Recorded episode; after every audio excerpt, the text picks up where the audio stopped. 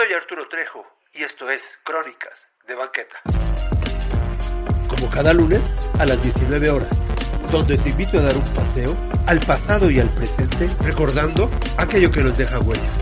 Crónicas de Banqueta. Esta es una producción de Render Gato. Crónicas de Banqueta presenta Leyendas del México Antiguo. Y en esta ocasión les contaré la leyenda de la calle de la joya. Transcurría tranquilo y feliz el año del Señor de 1625. México, la reina de las Américas, descansaba de las agitaciones sufridas un año antes con motivo de la pugna vida entre el príncipe de la iglesia, el doctor don Juan Pérez de la Serna, arzobispo de México y el representante del rey de España, don Diego Carrillo Mendoza Pimentel, marqués de Gelmas. Los habitantes de la noble ciudad gozaban esa vida pacífica de que no tenemos idea en estos tiempos de tranvías, de tumulto, de boceadores de papeles, de tráfico vertiginoso que hace de la gran México un hormiguero pululante de seres de abigarrada descripción que pasan en la imaginación del forastero como de las figuras de una curiosa linterna mágica. Todo tenía entonces sus horas. Los negocios se hacían sin agitaciones, no se oía en los grandes despachos adornados con una sencillez sin pretensión alguna. El repiqueteo del teléfono que sacude las irritables nervios del comerciante, deseoso de no perder ni un segundo ni un centavo. Se vivía más tiempo porque se vivía menos a prisa. El público no tenía esa tensión de espíritu que le da hoy ese cúmulo de intereses que chocan entre sí en todo el universo mundo y que los periódicos, los ferrocarriles, monstruos voladores del metal y madera, los hilos telegráficos, nervios del progreso moderno, el cable submarino, médula del comercio, arrojan ahora en un solo día como una inmensa y abrumadora suma el fatigado espíritu del hombre moderno. No había cien papeleros en cada calle, cien noticias horripilantes en cada periódico, por lo cual ciertos hechos que hoy son el pan cotidiano llamaban poderosamente la atención de nuestros antepasados. Tal es el que dio nombre a la calle de la joya. Oíd la tradición. En una de las calles de esta ciudad, cuyo nombre no nos ha llegado, la tradición, y en la casa señorial que hace esquina con la calle de los Mesones, vivía un rico mercader español llamado don Alonso Fernández de Bobadilla, hombre de pocas palabras, de formalidad en sus tratos, franco sin jactancia, alto, bien formado, de ojos negros y que a veces parecían lanzar relámpagos, cejijunto, un tanto moreno y de voz rápida, imperiosa y bien timbrada. Se hallaba enlazado don Alonso Fernández de Bobadillo con una dama que figuraba entonces entre las principales, por su donaire, por su hermosura y por sus riquezas. Era hija del conde de Torreleal y brillaba en el cielo del virreinato como brillo sirio en el cielo tropical en una noche cuajada de estrellas. Su cuerpo tenía el gracioso cimbrar de la palmera de Cádiz. Su boca pequeña y con un fácil y un tanto maliciosa sonrisa dejaba ver dos hileras de perlas. En sus ojos garzos y ardientes brillaba el ímpetu de un espíritu fogoso, no contenido ni corregido a tiempo por las enseñanzas modernas de la piedad. Tan común en aquellos tiempos, impaciente, precipitada y soberbia era el tirano de sus domésticos, a quienes hacía sentir con rigor el peso de su riqueza y de su superioridad social. Como hemos dicho, la riqueza del señor y de la señora de Fernández de Bobadilla era inmensa. Seguíale siempre numeroso y brillante séquito de servidumbre y de amigos, ostentando carrozas lujosísimas, arrogantes corceles, costosos y vistosísimos trajes. Cuando asistía a la fiesta del, pendón, dice el padre Lanusa, era de admirar aquella gallarda pareja cuya comitiva de sirvientes y amigos, más de simples nobles, semejaba el séquito de unos monarcas. Aquella pareja vivía al parecer feliz, porque el mundo juzga falsamente que la riqueza y el lujo son la base de la felicidad. pero en el fondo esa felicidad no existía. El señor Fernández de Bobadilla amaba a su esposa y tenía con ellas miramientos delicados, sin que diesen a conocer con ella los rasgos enérgicos de su carácter resuelto. Mas ella no sabía ni agradecerlo ni comprenderlo. De aquí vino poco a poco a formarse un abismo entre ambos corazones. En ella la frialdad, el desdén injusto, el mal humor visible en presencia de su esposo, el afán de diversiones y de bien parecer a los demás, en él un sentimiento taciturno y doloroso, casi nunca expresado más que por medio de la retracción y el silencio. Cuán triste es un hogar donde no reina la paz y el santo amor Tal era el hogar de don Alonso Fernández de Bobadilla en la época a que se refiere nuestra tradición. Era el 23 de enero de 1625 y una de esas tardes tétricas y sombrías y que las nubes roban a los campos la alegría de su sol, una de aquellas tardes en que un cielo de plomo parece oprimir las almas delicadas y sentimentales.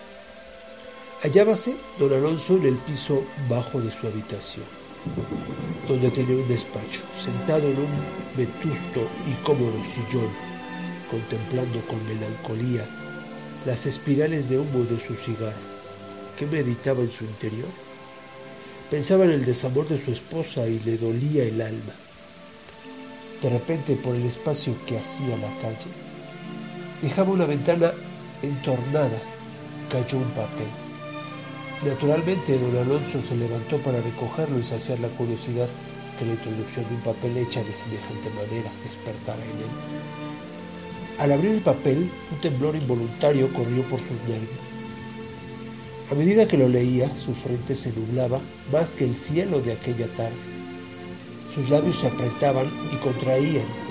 Sus dedos estrujaban el papel. Sus miradas lanzaban relámpagos. Contenía ese papel misterioso la revelación de las relaciones criminales que la esposa de don Alonso, llamada doña Isabel de la García y Tobar, mantenía con licenciado don José Raúl de Lara.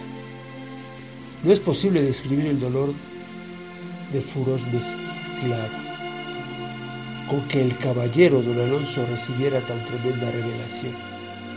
Quiso de pronto subir a las habitaciones de su esposa y la carta en una mano, el arma en la otra, pedirle una explicación. Después se le presentaba a su esposa llena de hermosura, inocente como se le había fingido antes del matrimonio y le parecía un crimen sospechar de ella. La amaba mucho más.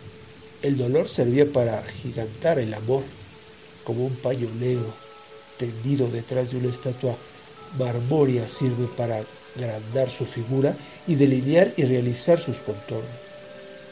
No sufriría tanto el hombre en momentos semejantes si la consideración de lo, lo efímero e insubsistente del amor humano fuese el antemural donde resistiese golpes como el que sufría don Alonso. El héroe de nuestro relato, después de mil sacudimientos, a cual más dolorosos, resolvió disimular y certificarse de la verdad de los hechos. Fingió un largo asunto que lo detendría con el virrey hasta las altas horas de la noche y se despidió de su esposa. Llegó la noche, una noche oscura, húmeda y fría. Don Alonso, bien recatado, envuelto, esperó lejos de su casa a ver si alguien se acercaba. Pasó largos siglos de incertidumbre y de espantosísima angustia. ¿Qué siglos son las horas del dolor? Las calles estaban solitarias, solo se oía el gotear de la lluvia sobre los techos, muros y pavimentos. Allá de lejos, en lejos se veían como estrellas perdidas algunas de esas lámparas que en los antiguos templos de devoción y de fe encendía la mano de un pueblo creyente ante la venerada imagen de un santo a cuyos pies nunca faltaban flores u otros adornos. Aquellas lámparas diseminadas eran como los ojos lacrimosos de la piedad que brillan sobre el abismo oscuro de los dolores humanos. Los ojos vigilantes de don Alonso creyeron descubrir en el fondo oscuro de las calles una figura. Su corazón palpitó terriblemente y tuvo que contener sus latidos apretando el pecho con la diestra. No se había engañado. Un hombre se acercaba con paso recatado a la casa de don Alonso Fernández de Bobadilla. Este hombre era el licenciado don Raúl de Lara, fiscal del Tribunal de la Inquisición. Si don Alonso hubiera pedido, podido verlo a favor de la luz del día, habría descubierto en él un hombrecillo a la vez antipático y miserable, de mirada torva, cuerpo encorvado, flaco, apergaminado y de barba mal cuidada e hirsuta. Este tal era el hombre que robaba a don Alonso su amor y su honra. Jamás es, es disculpable la infidelidad, pero más criminal era Elizabel de García y Tobar cuando olvidaba sus santos deberes de esposa, posponiendo el apuesto don Alonso a un hombre como Raúl de Lara, extraño capricho de las veleidades femeniles. Al llegar Raúl a la esquina de la calle, abrióse uno de los balcones de la casa de doña Isabel y apareció esta. Una nube de sangre obscureció los ojos de Fernández de Bobadilla, pero contuvo el ímpetu que le arrastraba a precipitarse sobre él de Lara. Instantes después penetró éste en la casa del ofendido esposo y apenas comenzaba a poner un rico brazalete en el impulso brazo de doña Isabel, cuando con pasos precipitados que a los dos criminales hicieron volver los pálidos rostros, entró en la instancia. Don Alonso, inyectados los ojos, lívido el rostro, temblorosa la barba. Terrible momento para los criminales, terrible también para don Alonso, el cual, sin poder contener su furor, sus celos, se precipitó sobre el de Lara gritando, Muere ladrón de honras, muere infame seductor. Cayó el de Lara atravesando por el acero de don Alonso. Cayó exhalando gemido doloroso y horrible. En tanto, doña Isabel quiso huir, pero el temor y el remordimiento le quitaron las fuerzas y caída de rodillas exclamaba, saltado en los ojos, altas y exclavijadas las manos. Perdón, esposo mío, perdón, exclamó. Don Alonso con tono de colérica ironía, perdón. He aquí el perdón que yo te otorgo y hundido hasta el pomo el acero en el corazón de su esposa que cayó tras un ay desgarrador en un lago de sangre. Don Alonso arrancó del brazo de su esposa el brazalete y saliendo de la casa con furor delirante lo clavó en la puerta del zaguán con un puñal. Al siguiente día la ronda y el alcalde de ciudad recogieron los cadáveres de doña Isabel y de Raúl de Lara y como prenda de un crimen misterioso hallaron en el zaguán la joya que dio nombre a la calle que hoy lo lleva, que fue don Alonso.